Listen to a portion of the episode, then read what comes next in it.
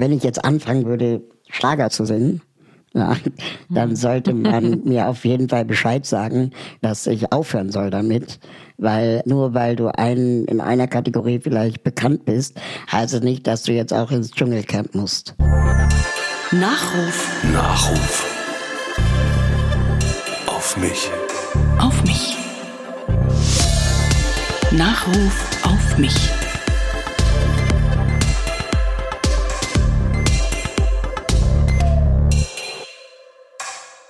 Hallo, ich bin Jule Lobo und das ist Nachruf auf mich.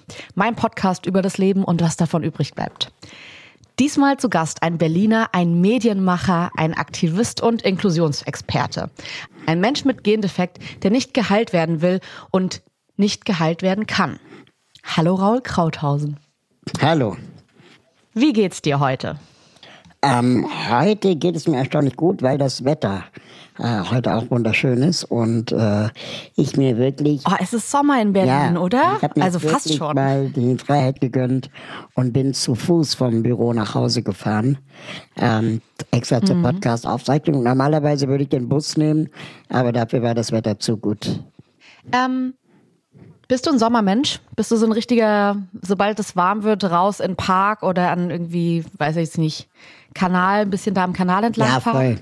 Also Sommer ist auf jeden Fall meine Jahreszeit, wenn es nicht zu warm ist. Und sonst, Mhm. also ich glaube eher so, so wie jetzt. So Mitte 20 Grad, das ist super. Okay. Jetzt ist natürlich die große Frage, die ich fast allen GästInnen stelle, weil ich das einfach total spannend finde. Warum hast du denn zugesagt für diesen Podcast? Du weißt ja, was dir gleich blüht. Wir werden gleich den Nachruf auf dich hören. Also einmal, weil ich das Thema interessant fand, oder dieses Podcast-Konzept, die Dinge mal anders zu, zu machen und, und zu beleuchten. Aber dann, und so viel gehört zur Wahrheit dazu, auch weil ich äh, dich kenne und weil ich auch die ProduzentInnen kenne und dann dachte, ach, das ist doch vielleicht eine nette Gelegenheit. Schön. Ähm, du hast ja mal bei Radio Fritz gearbeitet in Berlin. Hast du da äh, während deiner Arbeit ähm, auch schon mal irgendwie Nachrufe produziert? Oder, also es wäre jetzt Zufall, aber hast du das schon mal, warst du da beteiligt an Nachrufen? Nee, ich war Programmmanager, ich war jetzt kein Redakteur. Ähm, das heißt, die journalistische Arbeit, äh, was ja bei Radio Fritz dann eher, die sagen wir mal, die Musikredaktion war, äh, weil es um Nachrufe ging, ähm, da wusste ich, dass es das gab. Es gab sogar schon damals, noch als sie lebte, einen Nachruf auf Amy Winehouse, weil man wusste, dass sie wahrscheinlich nicht so lange macht. Oder ahnte zumindest, ja. Jetzt, bevor wir zu deinem Nachruf kommen, der exklusiv von meiner Kollegin Doris Hammerschmidt produziert wurde für dich, äh, würde ich natürlich gerne wissen, gibt's was, was du gleich auf keinen Fall hören willst? Wo du sagst, bitte Leute, ey, Nachruf über mich und dann dieser Satz, den möchte ich nicht mehr hören. Also ich glaube, irgendwas mit Inspiration oder so kommt nicht drin vor. Ähm, und auch nicht, dass ich irgendwie ein Vorbild für andere gewesen sein könnte oder war. Das finde ich ein bisschen gruselig. Okay, wir hören mal rein, ein Nachruf ab. Soll ich dir meinen Lieblingswitz erzählen? Geht ihr auf Kosten von irgendjemandem? Ja. Dann erzähl ihn mir bitte. Was ist ein Schwarzer im Cockpit? Ich möchte das nicht sagen. Ein Pilot, du Nazi. So, Uiuiuiui. Dürfen behinderte Menschen lustig sein und Witze erzählen? Raul Aguayo Krauthausen bewies nicht nur in der Episode mit Christian Ulmen seines Podcasts Face to Face, aber ja doch, wenn sie gut sind. Also die Witze. Das Thema Behinderung muss kein schweres Thema sein, war ein Motto von Raul Krauthausen. Er war Berliner, Autor, Moderator, Medienmacher, Botschafter, Inklusionsaktivist. So stand es auf seiner Website. Und er hatte Osteogenesis imperfecta, kurz OI. Der Volksmund sagt auch Glasknochen. Er selbst sagte nie, ich habe eine Krankheit, sondern ich habe einen Gendefekt. Bei einem der Bausteine meines Körpers stimmt was nicht. Davon abgesehen bin ich so normal wie alle anderen. Ich mag mein Leben und die Formulierung behinderter Mensch, weil sie offen lässt, ob ich behindert bin oder behindert werde. Wenn ich aus mir herausgucke, fühle ich mich nicht behindert. Tauchen im Alltag Barrieren auf, begegne ich Menschen, die mich anstarren oder erlebe ich Situationen der Hilflosigkeit, wird mir erst bewusst, dass ich es bin. Dachdecker kannst du aber auch nicht werden, sagte seine Mutter, als er mal darüber nachdachte, die Schule noch vor dem Abi zu schmeißen. Der Spruch wurde der Titel seiner Autobiografie. Dachdecker wollte ich eh nicht werden. Wurde er auch nicht, sondern Aktivist, Netzwerker für die Belange und Rechte behinderter Menschen. Er gründete das Netzwerk Sozialhelden, tourte als unermüdlicher Erklärer durch Talkshows und Diskussionsrunden und machte, Moment, ich muss kurz nachzählen, eine neue Norm, fünf verschiedene Podcasts. Aber das alles erst, nachdem er seiner Behinderung lange so wenig Beachtung geschenkt hatte, wie nur irgend möglich. Bis Mitte 20 wollte ich eigentlich nie der Berufsbehinderte werden. Ich habe Werbung studiert und mir fiel halt auf, dass die Arbeit, die wir dort machen, so banal und bedeutungslos ist. Und dann dachte ich, kann ich nicht das, was ich studiert habe, auch für was Sinnvolles einsetzen? Und dann lag es relativ nah, sich für die Rechte behinderter Menschen zu engagieren. Und ich dachte, ich mache das so ein paar Jahre. Diese paar Jahre sind immer noch. Krauthausen war in der peruanischen Hauptstadt Lima zur Welt gekommen. Mutter Deutsche, Vater Peruaner. Und hatte eben von Geburt an OI, eine seltene Erbkrankheit, deren Hauptmerkmale Kleinwuchs und eine abnorme Knochenbrüchigkeit sind. Ein Schicksal, das Teile der Familie gerne in die Hände Gottes legen wollten, erzählt Raul Krauthausen im Podcast Die neue Norm.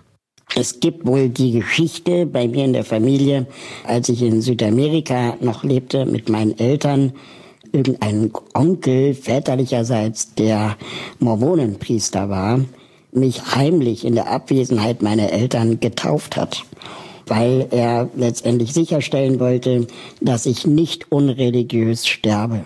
Was die Eltern dann endgültig dazu bewog, aus Peru nach Deutschland zu ziehen und ihn selbst in allen Jahren danach dem Religiösen, dem Heiligen nicht wirklich näher gebracht hatte. Geheilt werden wollte und konnte er nicht.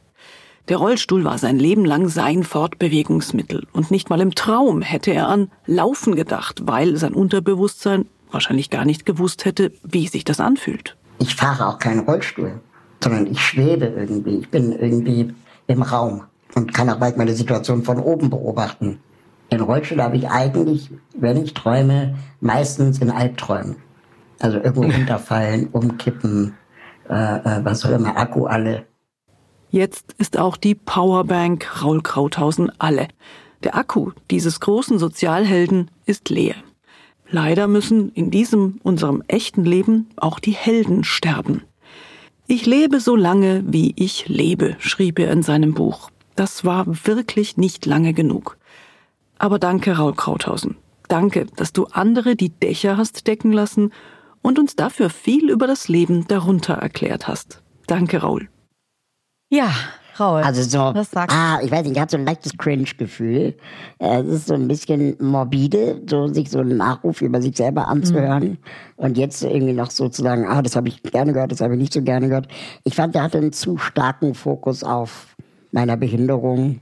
Vielleicht war ich ja auch ein Charakterschwein, vielleicht war ich ja auch jemand, der irgendwie manchmal ein bisschen anstrengend war. Ähm, meine Kolleginnen sagen, ich bin super ungeduldig, ich hänge nur am Handy. Das hätte ich auch noch ganz gern drin gehabt. Ansonsten, ja, also das klingt so, als ob ich mich nur mit dem Thema Behinderung und Inklusion auseinandergesetzt habe. Aber wie ja auch schon angedeutet wurde, ich erst seit meinem 27. Lebensjahr beschäftige ich mich aktiv mit dem Thema. Davor war ich genauso Counter-Striker, äh, Webdesigner und Werber und Fan von Radiosendern ähm, wie andere Menschen ohne Behinderung auch. Also das, wie soll ich sagen, natürlich steckt in mir noch jemand, der ganz andere Facetten hat. Diese Wahl in der Öffentlichkeit zu diesem Thema zu sprechen, ähm, ist natürlich irgendwie auch so entstanden. Aber wenn ich jetzt anfangen würde, Schlager zu singen, ja, dann sollte man mir auf jeden Fall Bescheid sagen, dass ich aufhören soll damit, weil nur weil du ein, in einer Kategorie vielleicht bekannt bist, heißt es nicht, dass du jetzt auch ins Dschungelcamp musst. Du hast ja aber auch Kommunikation beziehungsweise Werbung, Vermarktung genau in diese Richtung studiert. Das heißt, ist es nicht am Ich habe Ende. mit deinem Mann studiert und ich glaube, ich war einen Monat, äh, ein Jahr früher mit dem Diplom fertig. Aber du hast wahrscheinlich 25 Jahre nach ihm angefangen zu studieren, muss man dazu sagen, weil der hat ja wirklich irgendwie. Ich habe 20 Semester gebraucht. Ich weiß ah, nicht, wie lange er gebraucht okay. hat. Nee, ich glaube, aber äh, 42 bin auch gut Semester hat er gebraucht, ja. Ah, ähm, Grüße Aber- gehen raus. Grüße gehen raus. Aber was ich ähm, total merke, und das ist, ich weiß nicht, ob das dieses Studium ist, diese Besonderheit an diesem Studium, egal was man sich vornimmt, man kann nach diesem Studium das schon sehr gut verpacken. Also der Grund, dass wir jetzt wahrscheinlich auch immer wieder so viel über deine Behinderung sprechen, ist, glaube ich schon, dass du es extrem gut verkaufen kannst und natürlich auch eine Macht hast in dieser Kommunikation. Bist du dir der Macht so richtig bewusst und setzt du das jeden Tag bewusst ein oder ist es inzwischen Automatismus? Also im Prinzip kann Sascha vielleicht bestätigen, lernt man in der Gesellschaft und Wirtschaftskommunikation, so hieß ja unser Studium, eigentlich zwei Dinge. Erstens, du kannst nichts. Also du kannst alles so ein bisschen, aber du kannst nichts richtig. Und du brauchst relativ schnell, wenn du irgendwas machen willst, ähm, Leute, die besser sind als du. Das Einzige, was du vielleicht kannst, ist, die Sachen zu bewerten.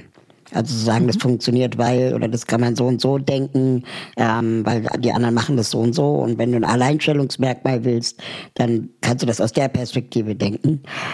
Und das Zweite, super Wichtige ist, du musst anschlussfähig bleiben. Also wenn du eine Kommunikation machst oder, oder irgendein Projekt startest oder Aktivistin bist oder so, dann musst du immer etwas im Petto haben, das die Frage beantwortet, was kommt danach. Und ähm, diese Anschlussfähigkeit ist im Prinzip das, was mich seit ja, fast 20 Jahren durch dieses Thema trägt. Also immer zu erzählen, es geht nicht um mich, es geht nicht um dieses eine Projekt, sondern es geht einfach darum, dass behinderte Menschen in Deutschland die sind, über die geredet wird, aber selten die, die im Dialog mit einbezogen werden. Und ähm, das wollen wir ändern. Und deswegen sehen Sie jetzt hier Raul Krauthausen und nicht ähm, den, die Chefin der Lebenshilfe. Naja, wobei ich da gern rein würde, weil ich schon finde, dass du das auf eine Weise machst, in der ja die Chefin der Lebenshilfe, ich kenne ihren Namen nicht und das sagt, glaube ich, dann am Ende schon alles. Ola Schmidt. Okay. ähm, nicht für, also du hast es geschafft, so pointiert über ein Thema zu reden, dass man dich eben dazu einlädt und dass du das Gesicht dafür bist. Und ist diese Galionsfigur eines Themas zu sein, ist schon Fluch und Segen auch oder nur Segen? Es ist beides. Es ist definitiv Fluch und Segen. Ähm, und ich finde es auch wichtig, dass wir ehrlich sind und, und auch ein bisschen beleuchten, dass da auch viel Ego natürlich gekitzelt und gestreichelt wird. Ne? Also wenn man angefragt wird in Podcasts oder in Fernsehsendungen, dann fühlt sich das natürlich erstmal gut an, dass man jemand ist, der gefragt wird. Irgendwann konnte ich davon leben. Und was ja auch irgendwie ein krasses Privileg ist, das ist mir auch total klar. Ähm, es ist aber auch ein Fluch, weil natürlich auch mit zunehmender Bekanntheit und mit zunehmender Reichweite berechtigte Kritik kommt, die sagt, ja okay, liebe Redaktionen oder lieber Raul, warum bist eigentlich immer du das, Raul, der zu diesem Thema spricht. Alles, was das Thema Behinderung äh, angeht, ähm, kommen die Leute über das Googlen von meinem Namen nicht hinaus. Ne, die geben das Wort Inklusion ein bei Google und zufällig äh, taucht dann mein Name auf. Und fertig. Ähm, und de weiter denken die Leute halt nicht. Und ich versuche schon jetzt auch in den letzten Jahren zunehmend meine Kolleginnen oder andere Menschen mit Behinderungen die Reichweite zu verschaffen. Und merke dabei aber auch, dass die Medien das dann oft nicht einlösen. Also wenn ich dann sage, ja, wenden Sie sich doch an sowieso, dann machen die das nicht. Und die wollen dann eigentlich doch den Promi Raul Krauthausen. Und dann habe ich halt die Wahl, mache ich es dann gar nicht. Und dann ist das Thema wieder besprochen von jemandem, der gar nicht betroffen ist. Also zum Beispiel einer Ola Schmidt, ja. Ähm, oder ist es nicht wichtiger, dass es jemand mit Behinderung macht? Und dann bin manchmal ich das. Aber zur Wahrheit gehört auch, ich mache nur noch 20 Prozent der Anfragen. Ähm, 80 Prozent versuche ich weiterzugeben oder eben die finden dann halt nicht statt. Jetzt reden wir schon wieder so viel über das Thema, aber jetzt werde ich äh, an, bei deiner Kindheit und Jugend ansetzen. ähm, was mich total interessiert, ähm, auch weil ich dazu keine Antwort gefunden habe, ich weiß gar nicht, ob du darüber sprechen willst, deine Eltern, wieso ist deine Mutter ursprünglich nach Peru gegangen? Also ist ja jetzt nicht das Land, wo man sagt, na klar, dann gehe ich nach Peru. Meine Großeltern, also die Eltern meiner Mutter, ähm, die sind Deutsche gewesen und ähm, sind damals ausgewandert, als sie selber jung waren. Also so Anfangs ja, 30. Ähm, mein Großvater hatte einen hochdotierten Job äh, im Goethe-Institut und ähm, hat dort sogenannte deutsche Schulen aufgebaut in Südamerika. Anfangs als Lehrer, später als Schulrektor und hat mehrere deutsche Schulen mit aufgebaut, was ja heutzutage vielleicht auch fast schon wieder Kolonialismus ist. Aber die haben dann quasi ihre Kinder, also meine Mutter, mitgenommen. Und meine Mutter hatte mehrere Geschwister oder hat mehrere Geschwister, die alle in Südamerika aufwuchsen. Das heißt, meine Mutter hat zu Hause Deutsch gesprochen, aber in der Schule Spanisch. Und hat dann, keine Ahnung, äh, mit 18, 19 meinen Vater in Südamerika kennengelernt, weil sie dort lebten. Und als sie dann erfuhren, dass ich eine Behinderung haben werde, war es dann ja relativ naheliegend für sie, aufgrund der Privilegien, die sie haben, eben nach Deutschland gehen zu können, weil meine Mutter ja eine deutsche Staatsangehörigkeit hat. Einfach wegen der Versorgung. Also man wusste ja nicht, was in Peru eigentlich äh, an medizinischen Möglichkeiten und auch Bildungschancen für ein Kind mit Behinderung existieren. Mhm. Und dann war es wichtig, nach, nach Deutschland zu gehen. Und hast du einen Bezug noch zu Peru? Also auch einen Alltagsbezug irgendwie? Ist, findet Peru irgendwie in deinem Alltag statt? Finde ich gut, dass du das fragst. Also ich finde es ein bisschen tragisch, weil mein Vater ähm, natürlich auch alles zurückgelassen hat. Ähm, der ist ja Peruaner mhm. und hat ja mit Deutschland relativ wenig zu tun. Und er ist dann letztendlich nach Deutschland gegangen, ohne ein Wort Deutsch zu können. Und ähm, das hat dazu geführt, dass wir zu Hause nur Deutsch geredet haben, damit mein Vater Deutsch lernt, anstatt dass ich Spanisch lerne. Ah. Und dann haben sich meine Eltern getrennt. Das heißt, mein Vater ist immer noch in Berlin. Und er hat versucht, also der hat hier Anschluss schon gefunden, aber es ist schon auch so ein bisschen entwurzelt worden. Hm. Und ähm, ich hatte relativ wenig Kontakt zu, den, zu der Familie meines Vaters, auch weil immer wenn wir drüben waren, das so ein bisschen sich sehr komisch angefühlt hat, wenn ich als freches, fideles Kind mit Behinderung dann dort auftauchte, dann wurde ich so rumgereicht. Mm. In der ganzen Familie und alle wollten mich kennenlernen und anfassen und ich sollte doch so viel essen und, und keine Ahnung, dass es dann irgendwie eher Stress war. Mm. Und dann gab es eben auch eine sehr stark religiöse Seite, wie wir auch im Nachruf gehört haben, ähm, wo dann sehr schnell etwas mit Gott in Verbindung gebracht wurde, weil der Raul lesen kann. Na. Ne, also, oh, ein Wunder und so. Und ja, ich hatte einfach Bildung genossen. Und ähm, da bin ich super dankbar für. Und ehrlich gesagt, ich bin deutsch sozialisiert, ja. Also ich bin jetzt nicht, äh, ja. ich würde niemals anmaßen, mir anmaßen zu sagen, ich bin Peruaner, halber Peruaner, auch wenn ich es genetisch bin oder einen Pass habe, aber ich habe da eine relativ wenig emotionale Bindung zu. Ach, interessant, weil also mein Mann Sascha ist ja auch zur Hälfte, ähm, also der Papa ist Argentinier und ähm, jetzt, wo wir ein Kind schon miteinander bekommen haben und gerade noch eins bekommen, denke ich da viel drüber nach, weil das vor, vorher für mich natürlich so ein Land wie Thailand oder irgendwo weit weg war, sogar noch viel weiter weg, weil ich zu Argentinien gar keinen Bezug hatte. Mhm. Aber inzwischen merke ich im Alltag, auch so für die Geschichte meines Sohnes, dass ich aufhorche, wenn irgendwie, also bei so banalen Sachen, wirklich einfach nur, das Steak kommt aus Argentinien oder das ist ein argentinisches Gedicht oder so, dass ich mir mhm. denke, ach, interessant, okay, und ich, ich weiß gar nicht, also ist es dann für dich trotzdem so, dass wenn du da bist, dass es einfach ein Land wie jedes andere ist? Also äh, nicht mal diese Romantik der Interpretation, dass man dann da ist und rein interpretiert, hier sind meine Wurzeln, hier,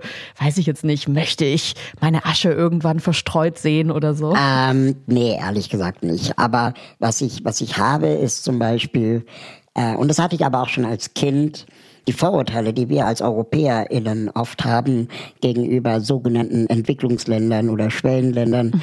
ähm, dass oder Länder des globalen Südens, glaube ich, sagt man jetzt, dass ähm, die Vorurteile alle oft nicht stimmen.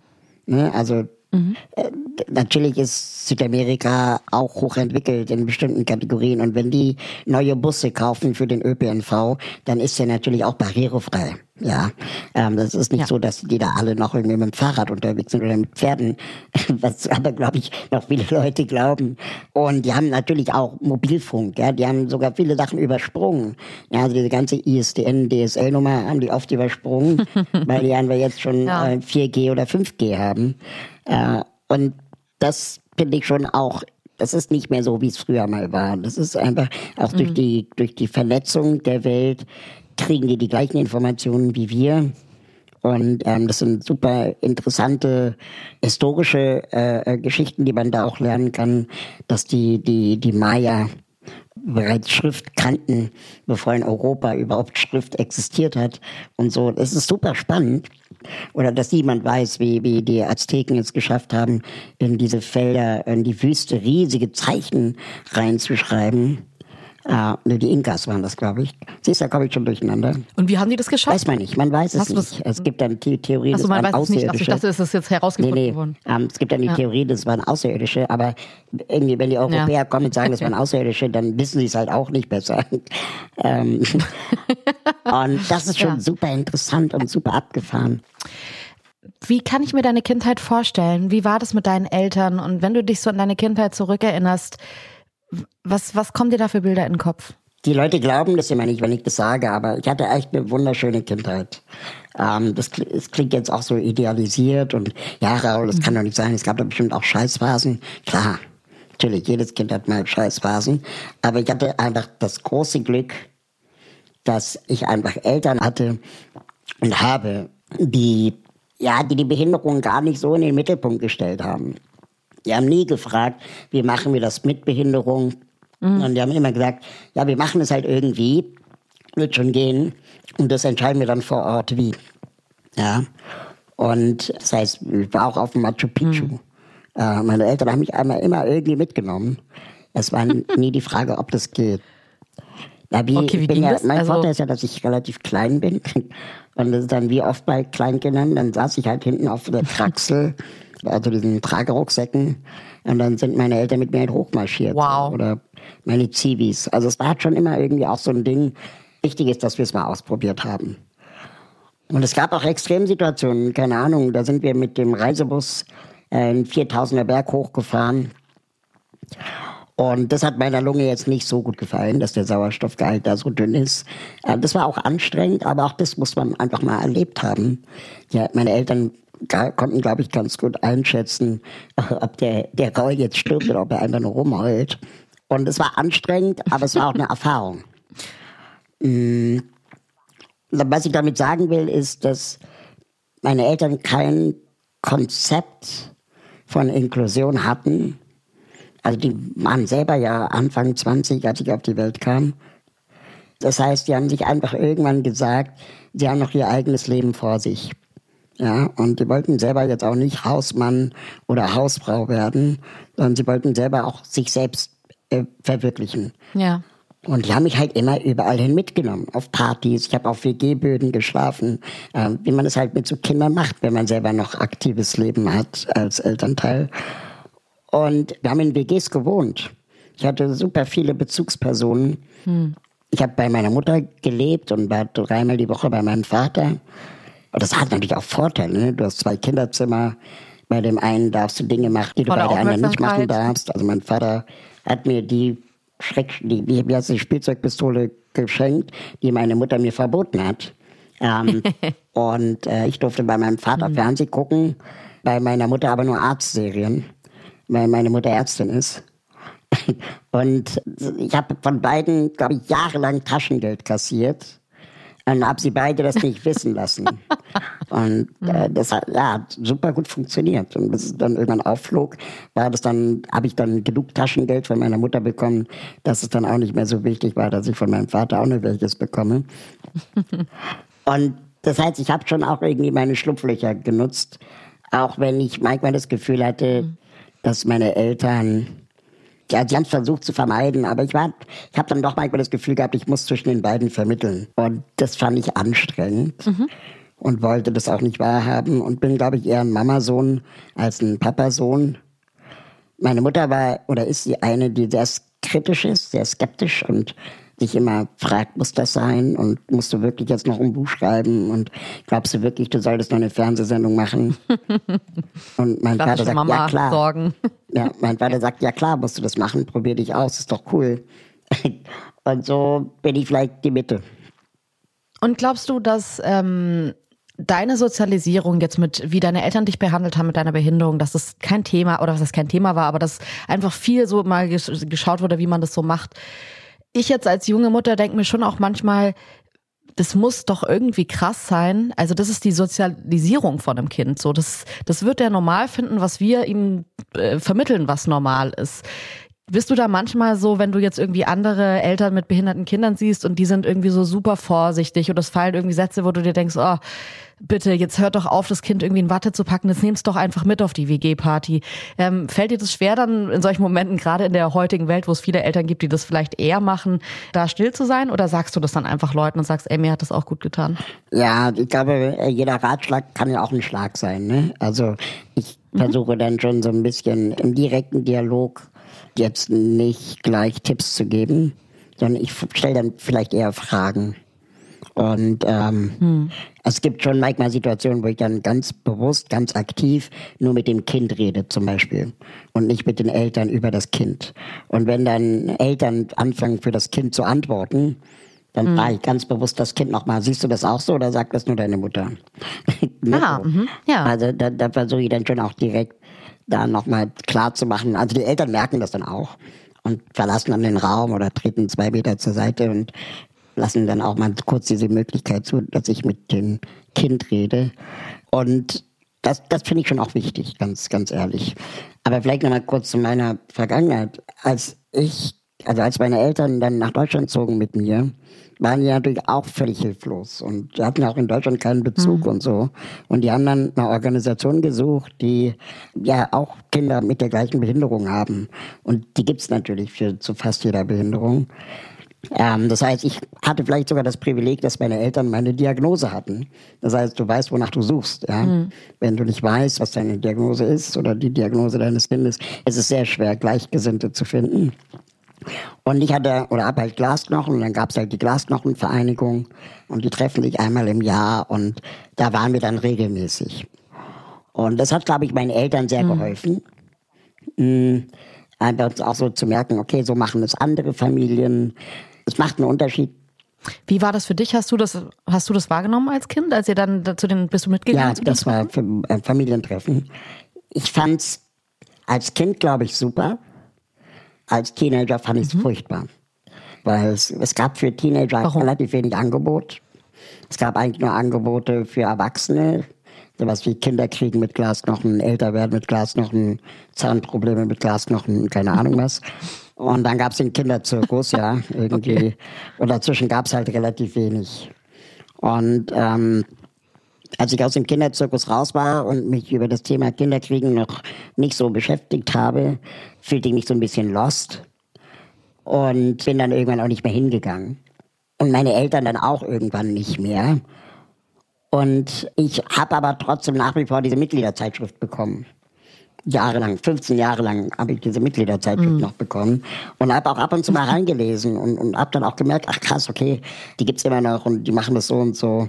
In meiner Kindheit kann ich mich an zwei Gespräche mit meiner Mutter erinnern. Einmal hat sie mir gesagt, dass sie das schon sehr anstrengend findet, mich mit anderen Familien und deren Kindern zu vergleichen. Was man, glaube ich, immer macht, wenn man Kinder hat. Ne? Ah, dein Kind kann schon laufen, ah, meins noch nicht. Ah, dafür kann deins sprechen. Ne? So. Und bei uns gab es dann eben noch das Thema, kann, können Kinder überhaupt laufen mit Behinderung? Ach, guck mal, der Rollstuhl, probier doch das mal aus und so. Und meine Mutter hatte Medizin studiert nebenbei Mm, und hat dann oft auch noch so diese medizinische Perspektive auf das ganze Thema gehabt und fand es manchmal ein bisschen befremdlich, wie Eltern versucht haben, medizinisch alles an ihrem Kind zu machen, was machbar ist. Und so ein bisschen auszublenden, ob das Kind das überhaupt braucht oder will oder vielleicht danach nicht wirklich glücklicher ist. Und sie hat mit mir diese Fragen ganz oft erörtert. Und ähm, sie hat dann zum Beispiel gesagt, okay, pass auf, wir können deine Ober- oder Unterschenkel operieren. Dann kriegst du da so Nägel rein. Das bedeutet aber, dass du mindestens ein halbes Jahr im Krankenhaus liegst, pro Bein. Ähm, das heißt, man macht beide Beine gleichzeitig, damit du irgendwie nicht zweimal ein halbes Jahr, sondern nur einmal ein halbes Jahr Ja. machst. Ähm, aber das wird wehtun. Und du hast dann so einen Spreizgips und du kannst nicht zur Schule und also das ist irgendwie schwierig. Und vielleicht wirst du dann zwei oder drei Schritte laufen können, Okay. aber vielleicht auch nicht. Und jetzt ist die Frage, investieren wir ein Jahr deiner Kindheit oder, also in der Hoffnung, dass es klappt, oder klappt es vielleicht nicht. Und dafür hast du aber ein Jahr mit deinen Schulfreunden. Äh, du kannst in der Klasse, im Klassenverbund bleiben, du musst nicht sitzen bleiben und so weiter und so fort. Das stand alles im Raum. Mhm. Und ich wollte vielleicht auch ein bisschen aus Scham darüber nie reden. Ich fand es auch unangenehm, ehrlich gesagt. Aber ich wusste in dem Moment, dass meine Mutter diese Frage wirklich umtreibt und dass diese Frage sie auch nicht leicht zu beantworten findet. Und ich habe ihr gesagt, ich möchte ein glückliches Kind sein. Mhm. Und dann haben wir gemeinsam entschieden, dass wir nur die Oberschenkel operieren, weil es ist nichts schlimmer, als wenn du als Rollstuhlfahrer nicht mehr sitzen kannst. Mhm. Also weil ich mir vielleicht einen Oberschenkel gebrochen habe, ne, dann kann ich halt nicht mehr sitzen. Wenn du als Fußgänger nicht mehr laufen kannst, okay, dann kannst du halt sitzen. Aber wenn du als Rollstuhlfahrer nicht mehr sitzen kannst, dann musst du halt liegen. Mhm. Und deswegen haben wir gesagt, okay, dann machen wir auf jeden Fall die Oberschenkel, damit du schnell wieder sitzen kannst, solltest du immer ein Bein brechen. Aber ob du laufen ah. kannst oder nicht, das ist vielleicht auch bei deiner genetischen Disposition ähm, einfach auch zu utopisch. Und es lass uns lieber mit anderen Systemen auseinandersetzen, sowas wie Assistenz, Zivis, mhm. Unterstützung, was man alles so haben kann. Weil auf Hilfe angewiesen sein wirst du immer. Und wie beurteilst du die Entscheidung heute? Ich finde, es war die beste Entscheidung, die, die wir treffen konnten. Jetzt kann man sowieso nichts mehr operieren, weil die Knochen jetzt einfach auch äh, zu schief sind und zu dünn, dass ich jetzt mhm. eher aufpasse, dass nicht, äh, nichts Schlimmes passiert. Sonst dauert es halt normal lange, wie so ein Knochen halt braucht, bis er heilt. Aber es passiert mir auch relativ wenig. Ja. Ja. Mm. Und dann gab es ein, eine Situation, da bin ich mal richtig schwer, hatte ich mal einen richtig schweren Unfall. Da hatte ich eine Gehirnblutung am Kopf und mhm. musste operiert werden. Und er hatte mir alle Knochen gebrochen. Kommt es einfach so oder ähm, also was heißt ich was heißt Gehirnblutung am Kopf? Ich bin auf den Kopf gefallen, genau. Ich bin auf den Kopf gefallen mhm. und ja. hatte mir alle Knochen gebrochen, auch den Schädel. Und ähm, meine Mutter dachte, ach, das heilt schon. Und dann irgendwie nach zwei Tagen zu Hause hatte sie das Gefühl, der, der wird immer schummriger. Und dann sind wir ins Krankenhaus und oh. dann wurde ein CT gemacht oder MRT, ich weiß gar nicht mehr genau. Und da hat man halt ein Blutgerinnsel im Kopf festgestellt. Und ich weiß noch genau, wie meine Mutter zu dem Arzt gesagt hat, ja, also ich möchte, dass äh, Raul mitspricht, mitentscheidet, was wir machen. Und der Arzt meinte wirklich, und soll mir nicht erstmal zu zweit reden, bla. Und äh, dann stand im Raum eine 50-50 Chance, ob man das Blutgerinnsel im Kopf drin lässt weil es wird nicht größer, aber es wird auch nicht kleiner. Und weil man davon ausging, dass ich noch jung bin, dass mein Gehirn das schon irgendwie verkraften wird. Aber es kann halt sein, dass in 30 Jahren das irgendwelche mhm. Auswirkungen hat. Ähm, oder aber man nimmt es raus, aber dann schädigt man das Gehirn. Aber weil ich noch jung bin, könnte es sein, dass das Gehirn das verkraftet. Also, was machst du dann? Und ich war zwölf. Und dann hat meine Mutter gesagt, also pass auf, die Entscheidung trifft wir zusammen. Du hast auf jeden Fall das Vetorecht. Und ich will nur, dass du weißt, äh, egal was wird, wir lieben dich so, wie du bist. Und ähm, du musst einfach mhm. auf dein Herz hören. Wir haben nicht viel Zeit, aber lass dir Zeit. Hör einfach auf dein Herz. Meine Perspektive, hat sie gesagt, ist halt die, du bist zwölf und dein Körper, du warst immer ein Stehaufmännchen. Du hast immer gekämpft, egal was war. Ich glaube, du schaffst das mhm. Mit der Operation. Und ich lag, glaube ich, ein Dreivierteljahr im Krankenhaus, aber ich habe es überlebt und geschafft. Wahnsinn. Und das sind so Sachen, wo ich das super schön finde, dass meine Eltern mich da auch immer so einbezogen haben. Mhm. Und ich nie die Schule schwänzen musste oder nie sitzen bleiben musste, sondern bis zum Ende auch in meinem Freundeskreis und Klassenverbund bleiben konnte, weil das war wirklich das Wichtigste. Jetzt stelle ich mir vor, wenn man so eine Geschichte hört mit zwölf, vor so eine Entscheidung gestellt zu werden, dass einen das in diesem Bereich, in wichtigen Lebensentscheidungen viel früher als andere erwachsen werden lässt, weil man natürlich ja auf eine Weise ernst genommen wird in einem Bereich, in dem andere Zwölfjährige noch überhaupt nicht ernst genommen werden.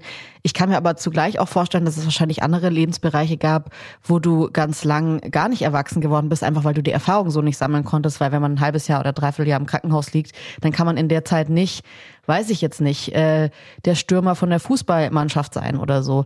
War das so? Hast du dich erwachsen gefühlt in diesen Bereichen, als du solche Entscheidungen treffen musstest? Ja, vielleicht nicht erwachsen, aber ich glaube so ein bisschen, also ich habe mich nie gefragt zum Beispiel, warum ich. Sondern ich habe einfach gedacht, okay, dann treffen wir jetzt halt eine Entscheidung. Ähm, und ich möchte einfach mhm. wieder bei meinen Freunden sein. Das war immer das Wichtigste. Das heißt, ich bin auch zwei Tage nach einem Armbruch wieder zur Schule gegangen. Ich war dann nicht irgendwie drei Wochen krank. Mhm. Ja. Und ja. das war wirklich, das stand immer über allem. Und ich war, glaube ich, schon ein ganz, oder ich bin immer noch wahrscheinlich ein total verwöhntes Kind auf eine Art. Also als ich, als ich Kind war schon, hat meine Mutter immer zu mir gesagt, mit 18 ziehst du aus. Das war immer eine klare Ansage. Und ich habe als Kind ja. wirklich geheult, weil ich dachte, meine Mutter will mich loswerden.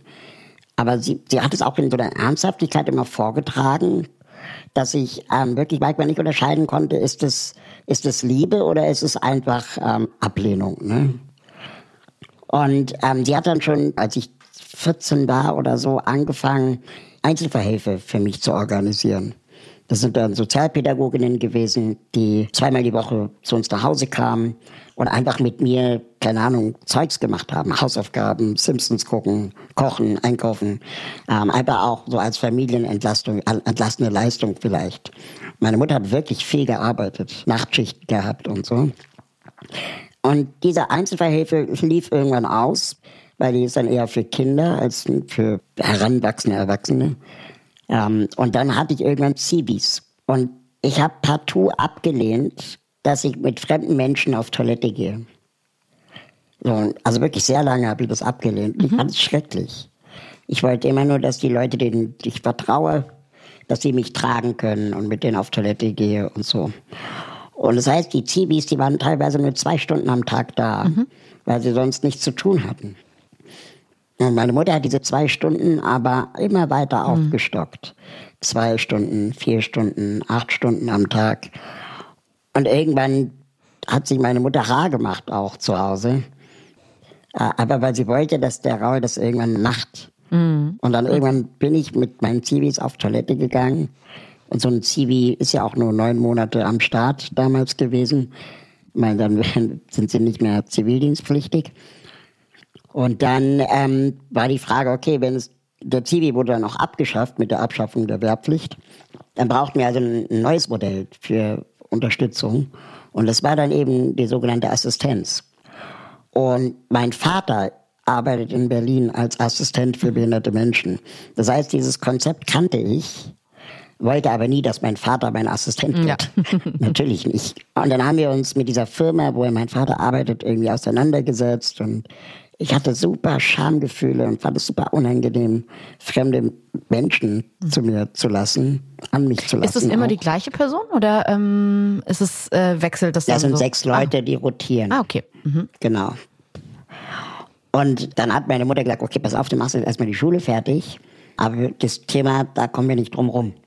Ja. Und dann habe ich mein Abitur gemacht oder war dann irgendwie in der Oberstufe. Und da habe ich dann Kumpels kennengelernt und wir haben dann eine WG gegründet, Ende der Schulzeit. Und ja, das lief dann darauf hinaus, dass meine Mutter aus unserer Wohnung auszog ja, und meine Kumpels einzogen. und das heißt nicht, ich bin ausgezogen, sondern meine Mutter ist ausgezogen. Und das ging dann alles relativ schnell. Aber ich glaube, wenn meine Mutter mich nicht so vorbereitet hätte, dann wäre ich immer noch bei Mama. Mhm. Und ich habe eine Kollegin, Anne Gersdorf, die auch im Rollstuhl sitzt, die sagt, es ist super wichtig, dass behinderte Menschen, gerade Jugendliche, auch ihre Niederlagen oder ihre, ihre Komfortzonen verlassen. Mhm. Und auch Niederlagen erleben und auch Rückschläge erleben und auch dann, ja, eben ja. ihre Grenzen kennenlernen. Weil sonst, wenn wir sie immer davor schützen, dann lernen wir es halt nie. Hast du heute ein enges Verhältnis zu deinen Eltern? Ja, würde ich schon sagen. Aber ich finde es auch anstrengend, wenn man sie zu oft sieht. ähm, Diese, ich würde noch mal gern kurz zurück zu diesem absurden Moment, dass du hier von deinem äh, Mormononkel getauft wurdest. Äh, Ich war eins, ist ich ja kann mich nicht erinnern, aber sind nur Stories, die man Ist, hört. ja, aber wenn man das später erfährt, sowas, ähm, also ich habe, ähm, ich komme auch aus einer religiösen Familie und hatte eine, eine Tante, die auch immer so ach, Bibeln zum Geburtstag geschenkt hat. Und äh, ich hatte mal einen, einen sehr eigenartigen, traumatischen Sommerurlaub äh, in ihrer, äh, ich würde schon fast sagen, Sekte in Süddeutschland, äh, in Südengland, wo sie ähm, den ganzen Tag gebetet haben und so. Und mir hat es als Kind ganz doll Angst gemacht und ich habe deswegen eine Zeit lang fast schon einen Hass auf äh, Religionen gehabt und bin wütend gewesen, wenn Leute religiös irgendwie wurden. Und manchmal habe ich das Gefühl, wenn du über Religion sprichst, dass du das dem Onkel, obwohl du dich nicht dran erinnern kannst, nicht so richtig verziehen hast, was er da gemacht hat. Ist das so? Oder wie ist dein Verhältnis zu dieser Situation? Ja, ich finde es halt hart übergriffig, ne? Also, ähm, ich weiß halt nicht, also ich, ich glaube, das war schon insofern eine Zäsur, weil, weil meine Eltern, also vor allem meine Mutter, dann auch nicht dafür gesorgt hat, dass ich das nochmal irgendwie kennenlerne. Ne? Also meine, meine Oma, Ja. also die, die Mutter meiner Mutter, ist auch religiös und ähm, die trägt es aber nicht so vor und und die äh, äh, missioniert auch nicht im Vergleich zu meinem Onkel und das heißt ich fand zum Beispiel immer anstrengend an Weihnachten in den Kölner Dom zu gehen. Ja. so. Aber wir haben das halt gemacht weil viele Familien das machen. Das ist ja auch nicht schlimm. Ähm, ich habe nicht das Gefühl gehabt ich wurde bekehrt oder so. Aber der Kölner Dom war halt kalt der war laut es war dunkel. Ich, also an Weihnachten wollte ich lieber Geschenke auspacken. So und ähm, das heißt ich hatte nie die Chance gehabt wieder ein positives Bild von Religion zu haben. Und im Religionsunterricht in der Schule, den ich auch besucht habe, muss ich im Nachhinein leider den Vorwurf machen, dass wir uns eigentlich viel zu viel mit katholischen Religionen auseinandergesetzt haben und viel zu wenig mit anderen Religionen, also Hinduismus oder äh, mit, mit, mit dem Judentum, mit dem Islam. Ja. Und ich weiß nichts darüber. Spätestens seit 9-11 muss ich zugeben, ist das zum ersten Mal in meiner Welt aufgetaucht und dann leider auch wieder mit sehr negativen Bildern. Ähm, und das Aber hast du nicht heute so mit Einrichtungen und Trägern im sozialen Bereich zu tun, die kirchlich sind? Also wirklich mit Leuten, die da auch arbeiten, die extrem christlich oder sogar katholisch sind? Ja, habe ich äh, oft zu tun. Und ich finde es auch manchmal echt anstrengend, dann die, die, wie soll ich mal sagen, es heißt zwar irgendwie, liebe deinen Nächsten wie dich selbst. Aber nur für die, die dran glauben. Ja, genau. Und dann ist es eben auch oft so, dass die, die Leute, die dann in der Kirche arbeiten oder in so kirchlichen Einrichtungen arbeiten, dann auch so übertrieben viel lieben. Ja, dass es dann vielleicht auch wieder übergriffig ist. Sehen wir auch, also bis hin zu Morden, die hier in Potsdam vor einem Jahr ähm, leider geschehen ist, wo eine Pflegerin vier BewohnerInnen äh, ermordet hat und in den Medien dann diskutiert wurde, dass das Tatmotiv Erlösung sein könnte. Also der, der, der, die behinderten Menschen zu erlösen vor dem Leid, dass sie vielleicht leben. Und das ist einfach super, super, super scheiße. Und wenn man dann die Berichterstattung darüber liest und dann redet wieder der Pastor der Einrichtung, Matthias Fichtmüller, über, über behinderte Menschen, als wären es irgendwie Kinder, dabei sind die alle volljährig gewesen, finde ich, muss man Kirche auch wirklich kritisch hinterfragen, wie sie das Thema Behinderung auch behandeln. Mir geht's manchmal, es gibt so wenige Momente, wo ich Leute, die wirklich äh, gläubig sind, beneide. Und das ist oft, wenn es um das Thema Tod geht oder so Leben danach, weil ich mir manchmal denke, ah, ich, also ich glaube nicht dran, aber manchmal würde ich gern dran glauben, weil es einen vielleicht doch auch manchmal ein bisschen ruhiger schlafen lässt und man nicht irgendwie um vier Uhr nachts aufwacht und sich denkt, um Gottes Willen, ich sterbe irgendwann, dann bin ich tot und dann bin ich weg und alles ist, da ist nichts danach. Und du hast mal gesagt, ich lebe so lange, wie ich lebe. Und das fand ich so nüchtern und so erwachsen und so reif mit diesem, mit dieser großen Frage, für die ich mir sogar manchmal, und ich bin wirklich kein Fan von Religionen, aber in diesen Momenten wünschte ich mir eine Religion herbei. Glaubst du das? Also bist du so einfach, bist, bist du so abgeklärt, was dieses Ich Thema glaube, das habe ich wirklich von der, meiner Mutter, die einfach Ärztin ist, äh, jetzt auch noch Palliativmedizinerin ist und ähm, Okay. die einfach sagt, dass sie schon versteht, dieses Bedürfnis danach, irgendeinen Sinn darin zu suchen oder irgendwie eine, vielleicht eine, Welt danach und so. Dass sie aber auch viele Leute begleitet hat, denen das gar nicht so wichtig ist. Und dass es rein biologisch und chemisch äh, auch Prozesse des körperlichen Abbaus gibt, wenn du tot bist, kann man auch erklären und kann auch ein Sinn darin sein, dass du dann später der Humus für eine Pflanze bist oder was auch immer. Ja. Aber das ist mir dann auch zu weit weg, zu abstrakt und zu lang, bis ich irgendwie Erde geworden bin, wo darauf dann eine Gänseblümchen wächst. Mhm. Ähm, deswegen glaube ich, muss man eher, das klingt auch so pathetisch, aber im Jetzt leben, das Jetzt genießen und ähm, vielleicht hinterlässt man irgendwie eine Erinnerung oder ähm, irgendein Projekt oder irgendeine Idee, einen Gedanken. Muss aber auch nicht sein. Da würde ich gerne kurz reingehen, weil ich frage mich, ob das mit der Geburtsbehinderung zu tun hat oder einfach mit der Tatsache, dass du Atheist bist. Weil ich habe auch oft, auch höre ich auch immer wieder von religiösen Menschen diesen Satz, wenn es dir mal richtig schlecht geht, dann wirst du schon an Gott glauben. Die geht's nur zu gut gerade. Und selbst in meinen dunkelsten Momenten im Leben kann natürlich trotzdem sein, dass es, dass die einfach noch nicht dunkel genug waren. Habe ich nie drüber nachgedacht, an Gott zu glauben, weil das für mich nicht eine Option ist. Also wenn man nicht dran glaubt, dann glaubt man nicht daran. Dann glaube ich nicht, dass man sich dafür entscheiden kann, außer es passiert einem irgendwas und man interpretiert da was rein. Aber wenn man wirklich jetzt, sage ich mal, ich bin überzeugte Atheistin und nicht so, ich habe mir vorher keine Gedanken drüber gemacht, sondern das ist für mich die Erklärung, die funktioniert, dann finde ich es manchmal sehr, sehr trostlos und deswegen kann ich mir gut vorstellen, dass dein Buch wahrscheinlich viele Leute abgeholt hat, die nämlich auch nicht die Möglichkeit haben, durch diese Türe zu gehen, dann glaub doch einfach.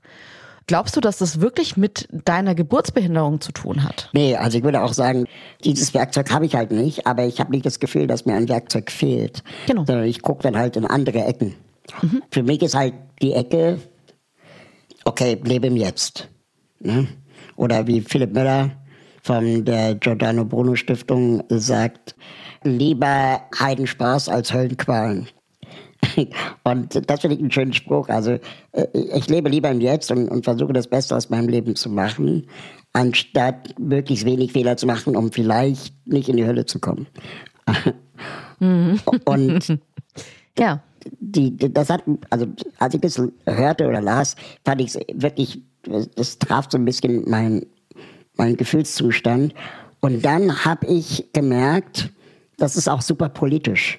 Mhm. Ja, also jeder kann es schaffen, wenn er oder nur sie an sich glaubt, ist er dann nicht weit, wenn man mhm. denkt, er lebt das lebt im Jetzt. Aber so einfach ist es ja auch nicht. Es gibt diesen Spruch, jeder ist seines Glückes Schmied. Und da hat meine Mutter immer gesagt, ja, aber nicht jede Schmiedin hat Glück. ja.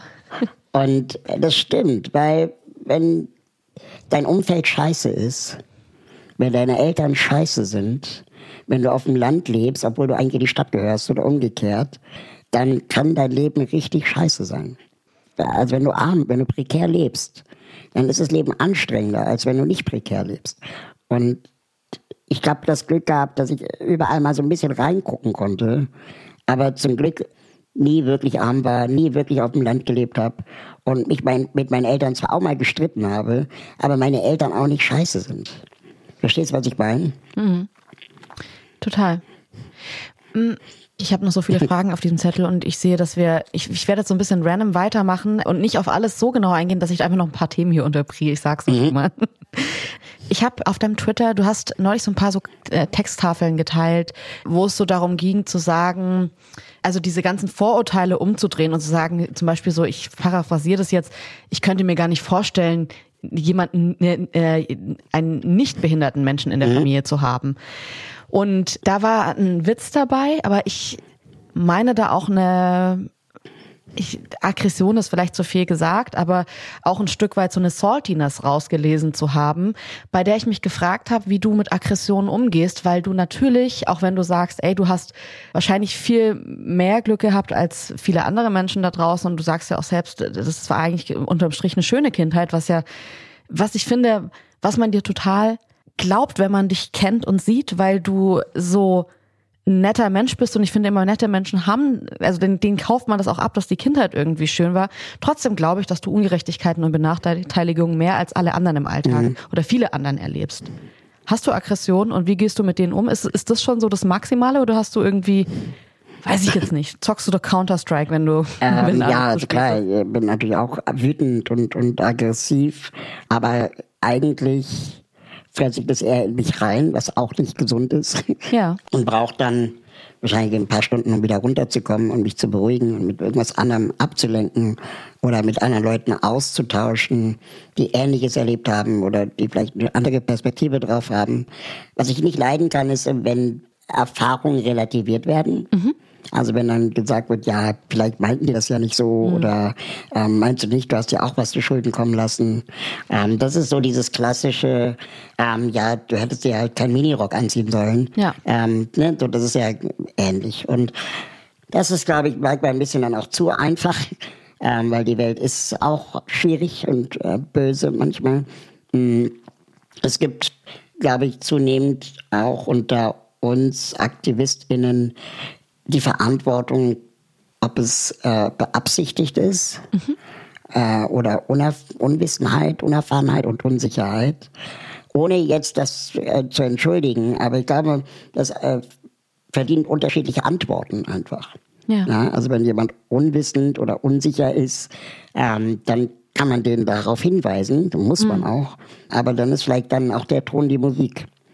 Und ähm, sonst wird die Kritik einfach immer nur abprallen und ähm, wird dann vielleicht auch in so einer Art Täter-Opfer-Umkehr enden, wo dann der, der, der die Täterin sich dann selber als Opfer darstellen kann, weil den Behinderten kann man es ja eh nicht recht machen und so. Und dann gibt's die Metapher des Angry Cripples, des wütenden Behinderten und so. Mm. Und das gibt's ja auch unter Angry Black Women, ne? also und zu Recht auch, aber das, äh, ich glaube, Angriness insgesamt ist nicht konstruktiv. Auf beiden Seiten nicht. Und ich versuche dann immer, Fragen zu stellen, wenn ich dazu, sagen wir mal, noch in der Lage bin, vor Wut. Ja. Also keine Ahnung, ich wu- wurde mal in der Deutschen Bahn nicht mitgenommen, weil die Bordtoilette im Zug kaputt ist. So, und dann, äh, das ist halt krasser Paternalismus. Ne? Also davon auszugehen, dass jeder Behinderte im Klo kacken, also im Zug kacken muss, Ja. ist ja auch irgendwie so, warum? Ich kann doch einfach Bahn fahren und notfalls vier Stunden nicht auf Toilette gehen. Aber du darfst doch jetzt nicht die ganze Bahnfahrt vermiesen dadurch. Ich habe ja auch Termine und so. Und dann habe ich dem Bahntypen einfach zurückgesagt, keine Sorge, ich kack schon nicht auf den Tisch. So. Und dann hat er mich doch irgendwie mitgenommen. Ne? Aber so diese dann auch nochmal klar machen, was hier gerade passiert, Ja. ist, glaube ich, dann auch wichtig. Und dann zu sagen, Leute, es gibt schon Dinge, da dürfen behinderte Menschen selber entscheiden, äh, ob sie irgendwo mitmachen können oder nicht oder wollen, dürfen. Du bist, finde ich, schon ein Gradmesser für die Offenheit einer Gesellschaft. Ähm, wie nimmst du gerade unsere Gesellschaft wahr? Ist jetzt speziell hier in Deutschland, speziell jetzt 2022. Was ist so dein, Empf äh, dein Empfinden? Also ich beobachte eigentlich zwei Sachen. Einmal ist in, in meiner Bubble und in vielleicht auch in meiner Generation und der Generation danach, dass schon eine gestiegene Sensibilität existiert. Also das Wort Ableismus, die, das Wort Inklusion, das Wort Barrierefreiheit findet in immer mehr Köpfen auf jeden Fall irgendwie Anklang. Das ist schon eine Beobachtung, die ich mache. Ähm, gleichzeitig frage ich mich aber auch, ob das wenn wir uns jetzt die aktuellen letzten zwei Jahre anschauen, Corona und so weiter und die Debatten, die drumherum geführt werden, ob die Leute wissen, was die da eigentlich sagen. Ja, also wenn zum Beispiel gesagt wird, ja, der, hat zwar, der hatte Corona und ist daran gestorben, aber er war eh alt. Ne, dieser Satz so, das, was heißt das eigentlich? Er war eh alt. Oder er war eh behindert, er war eh vorerkrankt, gehörte eh zur vulnerablen Gruppe. Was heißt das? Ist das dann weniger wert? Und dann gab es ja die Triage-Debatte, und da gibt es ja gerade wieder, es gibt jetzt einen Gesetzentwurf, äh, weiß nicht, wann dieser Ja. Podcast hier rauskommt, aber ähm, im Moment steht da noch drin, das nennt sich Ex-Post-Triage, wo dann quasi, also man wollte eigentlich einen Mechanismus finden, der MedizinerInnen und Menschen mit Behinderungen die Sicherheit gibt, im Falle eines Falles, wo Ressourcen knapp sind, wird nach diesen und diesen Kriterien entschieden. Diese Kriterien waren bisher diskriminierend gegenüber behinderten Menschen. Und dagegen haben wir eine Verfassungsbeschwerde eingelegt. Das Bundesverfassungsgericht hat uns Recht gegeben. Dann hat die Bundesregierung gesagt, okay, wir machen das neu. Und in dem neuen Entwurf ist es noch schlimmer als Oh. vorher. Und ja, in dem neuen Entwurf steht jetzt nämlich äh, Ex-Post-Triage, dir sogar, wenn du am Beatmungsgerät landest, ja, und das Glück hattest, dass du noch eins bekommen hast, dann dir im Nachhinein das sogar wieder weggenommen werden kann, weil jemand anderes das jetzt braucht. Okay. Und das müssen drei Ärzte entscheiden. Und dann denkst du auch so, okay, also drei Ärzte im Notfall zu finden, ist wahrscheinlich leichter, mhm. als äh, die Person, die gerade beatmet wird, zu fragen, würden sie das hergeben. Und wenn MedizinerInnen nicht so tough sind wie meine Mutter, äh, die auch fragen, ob das Leben mit Behinderung lebenswert ist, mit Ja beantworten können, ja, ja. Ähm, einfach einen Mediziner dir holst, dann habe hab ich große Sorgen, ob dann einfach behinderte Menschen also geopfert werden. Das macht nicht nur mir Angst. Ähm, der ganze, das ganze Internet so als Raum, der für Menschen mit Behinderung, könnte ich mir vorstellen, viel barrierefreier wahrgenommen wird. Auch ein Raum, in dem man irgendwie, also ich, ich kenne es jetzt ehrlich gesagt von mir als Frau nur manchmal, dass ich manchmal an bestimmten Foren Accounts habe, in denen ich einfach keinen weiblichen Namen habe und einfach mal kurz keine Frau bin. Was äh, mir manchmal total hilft. Es gibt diesen Spruch von Erich Kästner, der mal gesagt hat, äh, zu früh geboren werden ist schlimm, zu spät geboren werden ist schlimmer. Und das finde ich überhaupt nicht. Ich denke mir die ganze Zeit so im Blick auf die Technik. Wäre ich nur 200 Jahre später geboren worden, dann hätte ich, dann wüsste ich, was Mark Zuckerberg mit seinem Metaverse alles so machen kann und wird und so. Wie geht dir das? Wie, wie nimmst du das wahr? Gerade auch so diese Veränderung, dass das Internet ein Raum ist oder das Metaverse jetzt so ein Raum wird, in dem man sich so frei bewegen kann. Also die Leute glauben ja immer, dass ich mich unfrei fühle, ne? Also weil ich nicht laufen kann und so. Dabei fühle ich mich halt mhm. unfrei, weil es überall Treppen und Stufen gibt, so.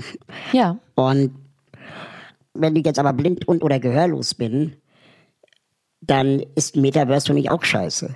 Das heißt, die Digitalisierung bringt nicht automatisch Barrierefreiheit mit sich, sondern sie kann quasi neue Barrieren schaffen, die es vielleicht vorher gar hm. nicht gab. Aber wenn du jetzt sagst, okay, also natürlich sind es am Ende die Treppen und äh, die ganzen Menschen, die irgendwie ignorant sind, die den Alltag schwer machen, nicht du selbst, der sich frei fühlt in, im, im Grunde. Trotzdem sind doch diese Treppen und diese Menschen, die irgendwie eigenartig sind oder die das Handy klauen oder was weiß ich was, die sind doch im Internet nicht so da. Ist es nicht trotzdem, also ich, ich kenne es nur, weil ich in meiner Jugend wahnsinnig viel gezockt habe und es war für mich schon irgendwie eine andere Welt. Ich bin in eine andere Welt eingetaucht und bis heute geht's mir so, obwohl ich jetzt erwachsen bin und Mutter bin, dass ich an einem harten Tag einfach manchmal Sims zocke, weil es für mich leichter ist, das Leben von einer imaginären Familie zu managen als mein eigenes. Ja, ja, klar. Ähm, Verstehe ich auch voll. Aber das sind ja, glaube ich, immer nur Momente. Ich glaube nicht, dass wir hm. dem komplett verfallen würden. Ja. Ähm, und das ist halt, ja, so wie andere halt eine Netflix-Serie gucken oder YouTube-Videos gucken, spielt man halt Sims. Das ist, glaube ich, auch völlig legitim. Ich glaube auch nicht, dass dein Computerspielkonsum zugenommen hat, seitdem du Kinder hast. ähm, sind so ja. bei mir auch nicht. Seitdem ich behindert bin, zocke ich auch nicht mehr, weil ich bin von, schon immer behindert. Und ich habe im Vergleich zu meinen Klassenkameradinnen gar nicht so viel gezockt. Da gab es andere, die wesentlich krasser waren und auch viel krassere Spiele gespielt haben. Bei Wolfenstein habe ich mich gegruselt. Ähm, so. Also ich bin dann ja. irgendwie auch noch eine Memme vielleicht, ja. Ja, okay. Aber, aber so dieses ähm, Digitalisierung, es ist wie gesagt Fluch und Segen. Und ich habe das ähm, immer so begriffen, dass eigentlich die Digitalisierung wie jede andere Technologie auch erstmal neutral ist. Ne, du ja. kannst damit Scheiße machen und du kannst damit richtig geile Sachen machen. So wie Atomenergie. Kann richtig scheiße sein. Kann aber auch, keine Ahnung, dir dabei helfen, irgendwie medizinische Fortschritte zu erlangen. Und mhm. da muss man immer gucken, wofür nutzt man was. Und so wie Mark Zuckerberg ja. dieses Metaverse gerade anpreist, es ist, fühlt sich ja. einmal nicht richtig an. Das ist so wie Elon Musk, der mhm. irgendwie auf, auf den Mars will. Das ist einfach schräg. Das ist so, komm mal klar, kommt einfach mal klar. äh, du schriebst auf dem von Elon Musk äh, kürzlich erworbenen Twitter das äh, folgende Set, äh, folgenden Satz. Ich habe mein Hobby zum Beruf gemacht und jetzt habe ich kein Hobby mehr. Das ist ein Problem. Irgendwelche Ideen für ein Hobby, das wenig Zeit, Geld und Kraft kostet. Dir hat jemand Schach empfohlen. Bist du ein, Schachspieler? Was macht ein Raul Krauthausen privat? Was, womit füllst du dein Leben, wenn du nicht arbeitest? Also ich gucke ganz gerne die Mediatheken durch ich gucke auch ganz gerne Netflix und Co. Aber das ist halt so, ja, was sind deine Hobbys? Ja, Freunde treffen, Kino gehen. Ist halt irgendwie auch so unspezifisch. Schach ist, glaube ich, nicht meins. Da bin ich zu ungeduldig. Kochst du oder bist du ein Essengeher? Nee, auch nicht, auch nicht. Ich habe immer noch kein Hobby. Aber ich habe mir jetzt das will ich unbedingt diese Woche spielen. Ich habe mir jetzt das Spiel Scotland Yard gekauft, weil ich das als Kind geliebt habe. Und ich möchte dieses Gefühl wieder haben. Ah, Ja, mit dieser Schirmmütze, die man anzieht und so. Und ich glaube, ich werde hart enttäuscht sein, weil das Spiel irgendeine Länge hat oder irgendwie langweilig ist. Aber vielleicht auch nicht. Und ich hoffe, es wird richtig geil. okay, das hört sich ziemlich gut an. Dann hast du ja seit äh, ein paar Tagen auch noch einen weiteren Podcast gestartet, im Aufzug. Komm, äh, kurzer Elevator Pitch. Worum geht's? Im Aufzug treffe ich Promis oder Menschen, die ich interessant finde. Und wir unterhalten uns ungefähr eine Stunde lang über das Leben. Entweder was die Leute gerade beschäftigt und bewegt, aber eben auch awkward Moments in Aufzügen, die wir alle kennen und erleben. Und wie man diese Situation überlebt, am besten, wenn man nicht raus kann. Du machst wahnsinnig viel. Ich frage mich, bist du ein spontaner Mensch? Kann man dich morgen anrufen und sagen, ey, hast du Bock auf einen Kaffee und dann geht es? Oder bist du jemand, der sagt, ah, Kaffee voll gerne, in viereinhalb Wochen habe ich von 14.30 bis 16.15 Zeit? Ja, dieser Mensch bin ich leider geworden. Aber ich versuche das gerade wieder rückwärts äh, abzuwickeln, weil es zu viel geworden ist. und für Freunde sollte man immer Zeit haben. Da sage ich dann lieber andere Termine ab, im, im Sinne der Freundschaft. Die Leute fragen mich immer, wie schaffst du so viel? Ich schaffe nur so viel, weil ich super viel auch nicht mache. Aufgrund meiner Behinderung habe ich Assistenz und die kochen. Ja, oder meine Partnerin kocht. Äh, die, die gehen einkaufen. Die machen die Wäsche. So, das heißt, diese ganzen Ja. Sachen muss ich nicht machen. Und durch die Corona-Pandemie habe ich natürlich mir auch ein Homeoffice eingerichtet. Das heißt, ich kann auch zu Hause ganz gut arbeiten. Das heißt, ich habe eine Stunde Fahrzeit gewonnen, in die ich weiterarbeiten kann. Ich habe mein Leben so Ja. optimiert, dass es im Handy funktioniert. Das heißt, ich kann überall arbeiten, auch im ICE so einfach die Sachen so hart wegreduziert, dass ich inzwischen sogar zwei Mikrofone an zwei Standorten habe, dass ich nur meinen Laptop da anschließen brauche Ja. und ich auch noch ein Mikrofon mitnehmen muss. Also das ist schon irgendwie hart durchoptimiert. Und dann arbeite ich mit großartigen Leuten zusammen, die dankbar sind, dass ich mein Gesicht hinhalte, ähm, weil sie es selber nicht machen wollen. Äh, und ich bin dankbar, dass Sie für mich die Inhalte aufbereiten, recherchieren, mitdenken, weil ich dafür vielleicht auch nicht mehr die Geduld oder die Muße habe oder Spaß dran. Also ich habe jetzt hier wirklich so Stichworte noch drauf. Roger Willemsen, Bundesverdienstkreuz. Ich habe auch gerade in diesem Gespräch das Gefühl, ich würde gerne noch viel mehr über deine Mutter erfahren, weil alles, was du bis jetzt so deine Mutter zitiert hast, ich könnte mir, ich weiß nicht, ob du das schon mal überlegt hast, tatsächlich sehr guten Podcast mit deiner Mutter und dir vorstellen. Ich finde, deine Mutter hört sich irgendwie nach einer äh, crazy besonderen Frau an. Jetzt sagst du mir, dass du das schon geplant hast. Äh, ist sie definitiv, aber ich glaube nicht, dass sie von der Kamera oder Mikro gehen würde. Das würde sie partout nicht tun. ja. Ähm, nun gut, aber ich habe jetzt noch acht schnelle Fragen am Ende, die ich allen Gästen stelle. Ähm, genau. Von welchem Traum hast du dich bereits verabschiedet? Vom Traum, beruflich mal was ganz anderes zu machen. Was kannst du besser als die meisten? Ich glaube, ich kann ganz gut Leute für eine Idee begeistern und überzeugen mitzumachen. Gibt es eine kindliche Abneigung, die du bis heute nicht überwunden hast?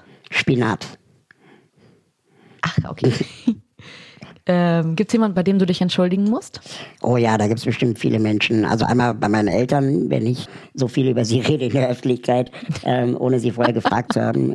Dann sicherlich auch bei verflossenen PartnerInnen habe ich sicherlich auch nicht alles äh, richtig gemacht. Und ich denke aber, dass es trotzdem für alle Beteiligten gut so ist, wie es jetzt ist. Weil es wäre an äh, der einen oder anderen Stelle trotzdem auseinandergegangen. Ähm, hast du einen Geruch, den du nie vergessen wirst, der dich an irgendwas Besonderes erinnert und immer wenn du es riechst, dann schlägt dein Herz höher oder du willst sofort weg? Ja, voll. Meine Eltern haben Freunde in Berlin-Friedenau und wir haben die regelmäßig besucht und immer wenn wir die besucht haben, gab es im Treppenhaus einen ganz liebevollen, schönen Geruch von irgendeinem Essen, das da regelmäßig gekocht wird. Und ich weiß bis heute nicht, was da gekocht wurde, aber jedes Mal, wenn ich was Ähnliches oder das Gleiche rieche, dann habe ich sofort ein Flashback. Und ein anderer Geruch, und das würde mich interessieren, du wohnst ja auch in Berlin, dieser U-Bahn, dieser U-Bahn-Geruch, was ist das? Was riecht man da? Ist es der Abrieb, Ich glaube, das ist so ein Geruch, wo man sich gar nicht tiefer fragen will, was man da riecht. Aber ich weiß total, was du meinst. Und ich glaube, es ist eine Mischung aus dem Plastik, dem Reinigungsmittel von der Bahn Den, Aber nur die Berliner U-Bahn ah, und dann wird's schon schwierig. habe ich das Gefühl. Ja, stimmt. Nur die Berliner U-Bahn riecht so. Und die riecht auch nicht, also man denkt, das hört sich jetzt so ein bisschen so an, weil sich viele über die, den, die, die Sauberkeit der U-Bahn lustig machen. Für alle, die nicht aus Berlin kommen, wir meinen gerade nicht den Ekelgeruch, sondern die riecht ja, Ja. einfach besonders. Genau. Also die riecht nach Berliner U-Bahn. Hm. Vor allem, die riecht auch schon immer so, weil Genau. vor ein paar Jahren wurden ja die Züge ausgetauscht und ich dachte, vielleicht hat's mit den Zügen zu tun, aber es sind Genau. nicht die Züge, die riecht schon immer so. So riecht Berlin einfach. Naja, vielleicht ist irgendwie das Belüftungssystem oder so. Ähm, was würdest, also wenn ich äh, dir jetzt einen Brief auf den Tisch legen würde, wo drauf steht, wann du stirbst, würdest du es lesen wollen? Auf keinen Fall. Was sollen Leute über dich erzählen? Ich habe einen äh, guten Freund, der äh, äh, sammelt Grabsteinsprüche und überlegt die ganze Zeit, was auf seinem Grabstein stehen soll.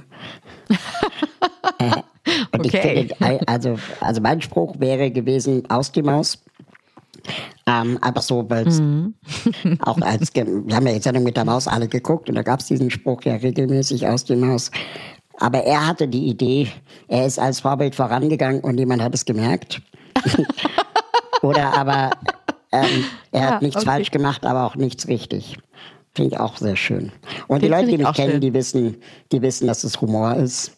Und Mhm. ähm, das, d- ich, ich möchte einfach, dass die Leute, die mich kennen, die an dem Grabstein stehen, dann irgendwie schmunzeln und nicht weinen. Letzte Frage, gibt es einen äh, Lebensrat oder ein Motto, das dich weitergebracht hat, das du vielleicht auch anderen irgendwie mitgeben kannst? Ähm, ja, also das, was ich vorhin erzählt habe, jeder seines Glückes Schmied, aber nicht jede Schmiedin hat Glück, ist wirklich eine ganz wichtige Erkenntnis. Das heißt, wir können alle schauen in unserem Umfeld, wer könnte Hilfe brauchen oder Unterstützung brauchen. Nicht jeder schafft es aus der Situation heraus, in der er oder sie steckt. Und man weiß aus der Psychologie, dass oft ein Mensch reicht, der das Leben eines Menschen verändern kann. Und wenn das Leben scheiße war.